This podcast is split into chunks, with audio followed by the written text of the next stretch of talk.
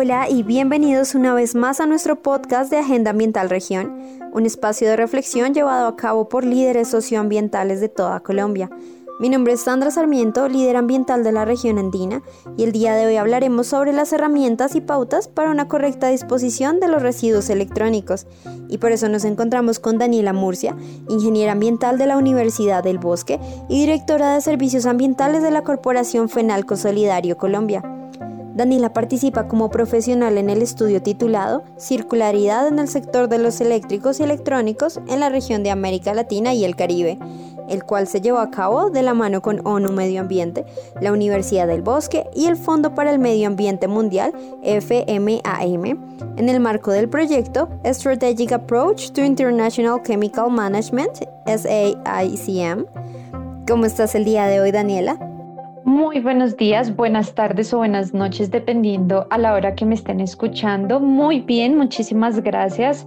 Gracias también a ti, Sandra, por esta invitación a participar en este espacio. Para mí es muy grato poder saber que esta información va a poder llegar a cada vez más personas debido a que la sostenibilidad es algo de todos. Quisiera que el día de hoy charláramos acerca del objetivo de este estudio sobre el ciclo de vida de los electrónicos ya que en este momento es un tema de alta relevancia a nivel mundial y por esta razón buscamos conocer un poco más de las dinámicas en que se desarrolla la gestión de este tipo de residuos en nuestra región. ¿Qué problemática viste que fue la más grande a la hora de llevar a cabo esta investigación? Claro que sí, bueno, yo creo que para nadie es un secreto que hoy en día la tecnología se ha vuelto una extensión más de nuestros cuerpos, los celulares, los computadores, incluso todas esas herramientas que el avance que ha tenido el hombre ha permitido que nosotros tengamos unos estilos de vida mucho más sencillos, los electrodomésticos, incluso toda esa tecnología que está en sectores tan importantes como pueden llegar a ser la salud, que nos han hecho la vida mucho más sencilla. Y pues ahorita nos damos cuenta que estamos en un boom tecnológico donde, por ejemplo, en casos como los celulares podemos ver que cada seis meses sale una nueva versión del mismo celular, que estamos sumergidos en unas tendencias que están reguladas por la obsolescencia. Y pues la verdad, la cuestión aquí es llegarnos a preguntar ese crecimiento hasta qué punto va a llegar y cuáles son esas consecuencias asociadas a eso y lo que es la región de América Latina, la generación de esos residuos de aparatos eléctricos y electrónicos, que yo creo que a partir de ahora les podemos decir RAES para que no tengamos que decir ese nombre tan largo, ha incrementado bastante. ¿Y cuál es la problemática? Que debido a que su composición es tan variada, es tan compleja, tiene tantas sustancias, tantos materiales, hasta ahorita es que entra esa preocupación de realmente nosotros cómo podemos disponerlos correctamente y cómo podemos llegar a hacer también un aprovechamiento de sus partes, claramente para promover esa circularidad, pero por ejemplo para llegar a disminuir esos riesgos que podrían llegar a representar tanto para el planeta como para nuestra salud en caso de que se dispusieran incorrectamente. Claro que sí, estoy totalmente de acuerdo contigo y bueno, sabemos que el estudio fue hecho en América Latina, entonces, ¿cuál es la relevancia dentro de la región para hablar de estas dinámicas? ¿Qué nos puedes contar acerca de las iniciativas que se tienen para la recolección de los RAES y su correcta disposición? ¿Y por qué es tan importante hablar de esto? ¿Qué se está haciendo ahora mismo? Claro que sí. Bueno, mira, en este estudio pues obviamente está muy enfatizado a lo que es la región de América Latina y el Caribe, como tú dices. Sin embargo, nosotros tratamos de priorizar cinco países a partir de diferentes criterios de selección que pudieran de pronto darnos una idea más aterrizada de cuál es el contexto actual de la región. A pesar de que también investigamos diferentes países de América Latina y el Caribe, pues nos enfatizamos en estos. ¿Y qué te puedo decir? O sea, América Latina tiene mucho potencial para poder generar una circularidad, un aprovechamiento de lo que son los RAES. ¿Cuál es la, la, circunstancia? Y te lo digo ya desde una manera muy personal, ¿cuál es la problemática que nosotros tenemos? Primero que todo, en la región no existe una normativa que abarque a todos los países, sino que en este caso Colombia tenemos una normativa muy robusta aceptamos o acatamos muchos tratados o convenios internacionales, pero por ejemplo pasamos a otros países que pueden estar en la región Caribe, que ni siquiera tienen el convenio de Basilea, que es el movimiento transfronterizo de residuos peligrosos, ¿cierto? Claro. Entonces como que no existe una igualdad o una equidad que garantice en cuanto a normativa que todos los países la tengan que cumplir. Entonces, dentro del estudio que nosotros realizamos, nos pusimos a tratar de hacer como un barrido o esa línea base de cuáles son esas iniciativas que actualmente impulsan o aportan a esa circularidad en la región, pues para saber cómo, qué es lo que tenemos fuerte y qué nos hace falta.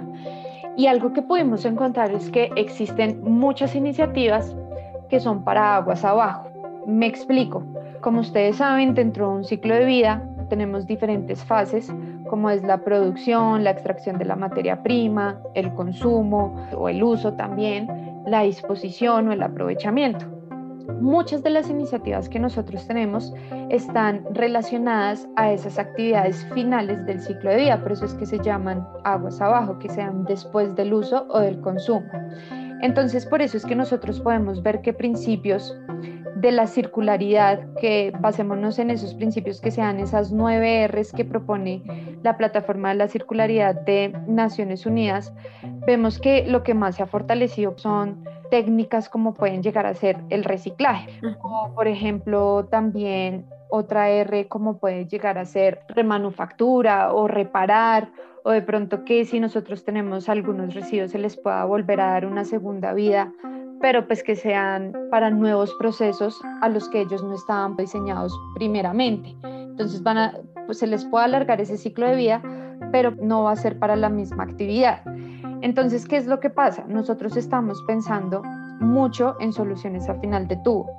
¿Que si eso es malo? No, no es para nada malo en realidad pues es un primer inicio que considero yo es algo muy importante que se tiene que seguir fortaleciendo en la región y generar oportunidades de sinergia en aquellos países que todavía no lo tienen, pero la gracia es que nosotros empecemos a atacar el problema de la raíz. Entonces, como ustedes bien saben, y yo me atrevería a decir, una de las etapas más importantes dentro de un ciclo de vida de un producto es su diseño porque a partir de las modificaciones o intervenciones que se hagan en el diseño, se van a poder impactar otras fases del ciclo de vida. Entonces vimos la necesidad de que hay que fortalecer esa R de reducir por diseño. ¿Qué quiere decir esto? Hacer menos con más tener una gestión y un uso más responsable de los recursos. Reducir por diseño también hace referencia a reducir al final de esa vida útil de, de ese producto la cantidad de residuos que se generan de este. También reducir por diseño es repensar cómo se fabrican las cosas, que al momento de que acabe su vida útil se puedan separar los materiales más fácilmente para que cada uno se pueda aprovechar dependiendo de sus características. O por ejemplo, que dentro de nuestros diseños nosotros repensemos que si para hacer determinado producto necesito una sustancia peligrosa, lo podamos pensar a partir de una química un poco más verde, más sostenible. De igual manera hay que fomentar mucho las R's que apuntan a los consumidores, rechazar, saber cuándo nosotros debemos decir no. De pronto entrar en esa conciencia de realmente necesito cambiar mi celular cada año o lo estoy haciendo nada más por darme ese lujo. Obviamente la parte de reducir, que tengamos un consumo mucho más consciente. De pronto no todo lo que nosotros estamos comprando en este momento lo necesitamos y pues claramente reusar, que es algo que se da a partir del consumidor principalmente, que nosotros empecemos a alargar al máximo posible esa vida útil de lo que son pues los diferentes aparatos eléctricos y electrónicos. Y pues también obviamente hay que empezar a fortalecer otras R's que, llamémoslo así, vienen desde la industria, desde las organizaciones, y es que, por ejemplo, ellos nos puedan brindar oportunidades de reparar las cosas cuando se dañan. Hoy en día a ti se te daña algo y te apuesto que la mayoría de las personas dice, yo prefiero comprarlo nuevo porque me sale más barato que mandarlo a arreglar todo eso, o sea, empezar a tener nuevas opciones dentro del mercado, nuevas oportunidades de negocio que también le brinden esa infraestructura y oportunidad al consumidor de tener un consumo más consciente. por eso que, en conclusión, tenemos que fortalecer mucho más las iniciativas que apunten aguas arriba, pues obviamente sin descuidar las que ya tenemos de aguas abajo, pero tenemos que empezar a cambiar ese chip y tratar de buscar soluciones que nos permitan arreglar o pues trabajar en la raíz del problema. Muy interesante lo que nos estás contando. Esta información es muy valiosa para tenerla a la mano y sobre todo para todos nuestros oyentes, ya que pueden poner en práctica este tipo de hábitos sostenibles. Y bueno, desde tu profesión y teniendo en cuenta la experiencia que tienes en temas de economía circular, ¿cuál es la importancia de incluir el factor social en los temas ambientales? Bueno, dentro de la sostenibilidad, nosotros sabemos que vista desde una manera muy macro, ese desarrollo sostenible es ese equilibrio dentro de los ámbitos sociales, económicos y ambientales o ecológicos, dependiendo cómo lo quieran llamar. Y pues claramente nosotros no podemos desligar esa parte social. Muy seguramente a partir, pues no sé si ustedes conozcan, pero pues a partir de esa ejecución de lo que es la Agenda 2030 y los Objetivos de Desarrollo Sostenible, se dieron cuenta que realmente el desarrollo sostenible implica un análisis mucho más profundo que solo esos tres factores. Y es por eso que nosotros vemos que se hace mucho énfasis en esta agenda y en estos objetivos frente a temas como las personas, la equidad, el trabajo decente, también toda esa parte de paz, de las alianzas, obviamente promoviendo sociedades que tengan, llamémoslo así, estilos de vida prósperos para todas las personas, sin que sea a costa, pues obviamente, de, un uso indiscriminado de nuestros recursos. Y pues claramente a partir de eso nosotros no podemos dejar de lado lo que significa la parte social a ver, ¿qué te podría decir ya más encaminado para la parte de este estudio? Uno creería que la circularidad solo apunta a esa parte ambiental o ecológica de impactos, ¿sí? Pero realmente la circularidad va muy de la mano con esa idea de los objetivos de desarrollo sostenible de que nosotros tenemos que tener sociedades inclusivas y que no dejemos a nadie atrás. Y por eso es que la circularidad también promueve lo que es el bienestar de los diferentes actores que puedan estar vinculados al ciclo de vida de cualquier producto, de cualquier servicio. Entonces pensemos en una cadena muy sencilla o un ciclo de vida muy sencillo de un aparato eléctrico o electrónico. Entonces, empecemos por la extracción de materia prima. Como tú sabes, muchas veces estos aparatos pueden llegar a tener metales preciosos o determinadas sustancias que pueden llegar a ser tóxicas. Entonces, que las organizaciones sean conscientes de las sociedades o comunidades que están radicadas en esos lugares donde ellos tienen actividad extractiva. Pero también pensemos en la parte de producción, esa seguridad y ese bienestar que se le tiene que brindar al trabajador también al consumidor que sea seguro hacer uso de ese producto, de ese servicio. O pues claramente también capacitarlo y enseñarle que el consumidor tiene un papel muy importante, sobre todo en esa parte de disposición, porque él depende que las siguientes fases se puedan ejecutar de manera correcta. Ahora, en América Latina la parte informal de recuperación de residuos es muy fuerte y claramente existe una desarticulación entre la parte o el sector formal y el informal. Entonces, no sé, caso aquí que pasa acá en Bogotá, yo siento que, ah, y pasa, o sea, a veces van carros con personas, ay no, le compramos la chatarra, la nevera que ya no le sirve, el televisor. Y bueno, eso está bien, se está aprovechando, pero a mí, ¿quién me garantiza que en, el sector informal se están fomentando, se están promoviendo, por ejemplo, esas medidas de seguridad para esos trabajadores? Imagínate la exposición en la que ellos se pueden presentar. Entonces, la economía circular no deja de lado la parte social y tenemos que empezar a tener eso en cuenta al momento de que formulemos diferentes estrategias que puedan fortalecer este nuevo llamémoslo así, modelo productivo, que pues yo creo que es la esperanza que tenemos para poder colaborar y lograr ese desarrollo sostenible. En ese orden de ideas, ¿cuáles son los retos más grandes a la hora de hacer que las iniciativas que buscan la correcta gestión de los RAES funcionen? Uy, bueno, ¿cuál podría ser esa, esas problemáticas? Yo creo que realmente son varias y como lo analicemos, cada una tiene su factor de importancia. Primeramente, lo que te digo, regulación, normativas que nos permitan tener de pronto una guía de cómo actuar correctamente, cómo ejecutar las cosas. Primero eso. Segundo, claramente un mayor compromiso por parte de las organizaciones. Esa responsabilidad extendida del productor, garantizar esa recirculación y ese seguimiento a los productos que ellos generan, verificar que se estén aprovechando y disponiendo de la manera correcta. Y tercero, el consumidor, factor clave. Educar a las personas de que realmente ellos tengan que identificar y reconocer la importancia que ellos tienen dentro del ciclo de vida de cualquier producto o servicio. Realmente la cuestión es dar la información, dar el acceso para que las personas lo puedan hacer, ponerlo de pronto en términos que cualquier persona entienda, pero fundamentalmente el trabajo con el consumidor también es algo importante. Perfecto. Ya para cerrar, me gustaría que nos contaras qué entiendes por cultura ambiental ciudadana y cómo crees que se podría potencializar el ejercicio de veeduría y participación ciudadana en temas ambientales dentro de nuestro país.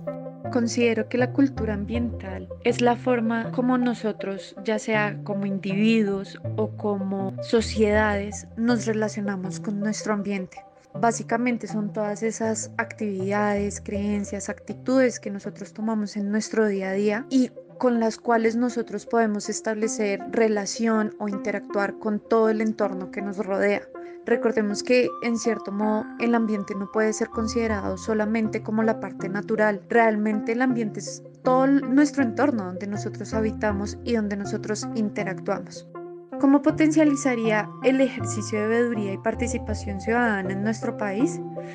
Bueno, creo que primero que todo es recordarle a las personas el poder que tienen.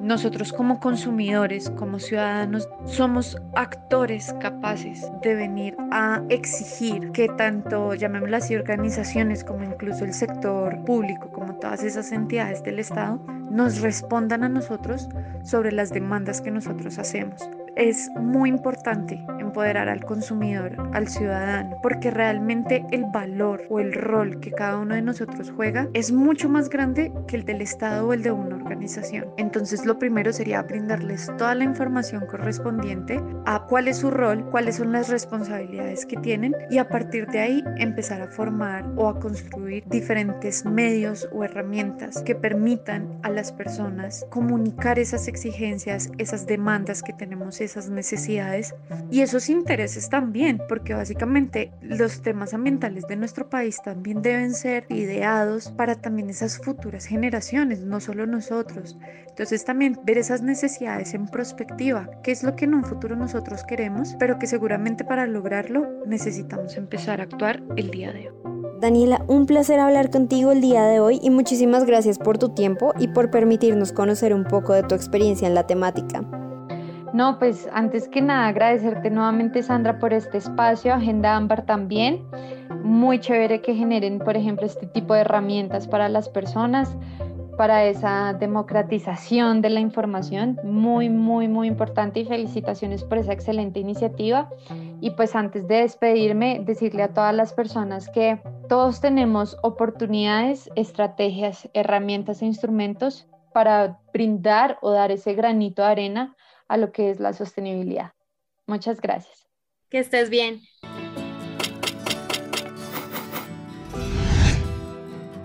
Estamos haciendo de la sostenibilidad una moda tangible que permee a las ciudades y los ciudadanos.